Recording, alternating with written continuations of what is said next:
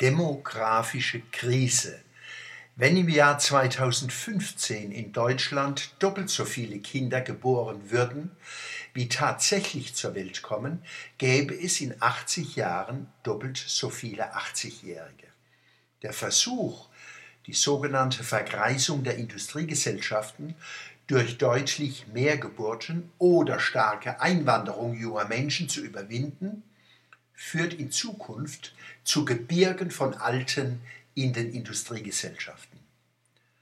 Dass wir heute höhere Lebenserwartungen erreichen als früher, verdanken wir Fortschritten in Medizin und Ernährung, körperlich weniger anstrengender Arbeit, besserer Bildung, kleineren Familien, höherer Lebensqualität und Frieden in Europa. Vergreisen wir deshalb? Im Gegenteil, 70-Jährige und Ältere erleben körperliches und geistiges Wohlbefinden, wie wir das vor 50 Jahren für diese Altersgruppen nicht für möglich gehalten hätten. Die neckische Frage, ob die heute 70-Jährigen die neuen 40-Jährigen seien, bringt's auf den Punkt. Es findet eine Entgreisung des Alterns statt.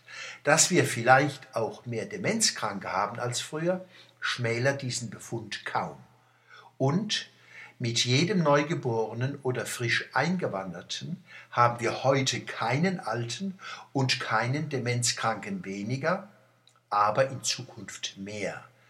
Zurzeit erblicken 135 Millionen Kinder das Licht der Welt pro Jahr. Wie viele 80-Jährige sind das wohl in 80 Jahren pro Jahr? Die Industriegesellschaften haben ab 1950 ihre Geburtenraten gesenkt, noch vor der Pille. Wichtiger als diese sind bestimmte Einstellungen und Verantwortungsbereitschaften für Familie und Familienplanung. Das Abklingen des Bevölkerungswachstums in vielen Industrieländern gehört zu den wenigen Fakten, die Hoffnung machen auf Dämpfung ökologischer und politischer Krisen und Vermeidung von Krieg. Frieden und Wohlstand in Europa sind auch diesem Umstand zu danken. Schon die letzten Weltkriege waren demagogisch aufgeheizte Überbevölkerungskriege. Papst Franziskus Mahnung, Katholiken sollten sich nicht vermehren wie Karnickel, ist kein Ausrutscher, sondern ein kluger Appell auch an Muslime. Nicht Europa leidet unter demografischen Krisen, sondern viele sogenannte Entwicklungsländer. In Afrika südlich der Sahara bringt eine Frau im Durchschnitt fünf Kinder zur Welt. In Niger zum Beispiel sind es 7,6 Kinder im Durchschnitt pro Frau.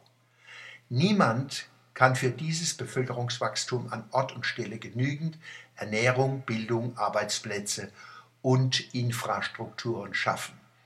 Kriege in Afrika und Asien sind auch politisch, religiös aufgewütete Überbevölkerungskriege. Massenmigration wird diese Probleme nicht lösen, aber viele neue schaffen. Wenn wir Migrationsursachen mindern wollen, kommt dem Projekt Familienplanung hohe Priorität zu.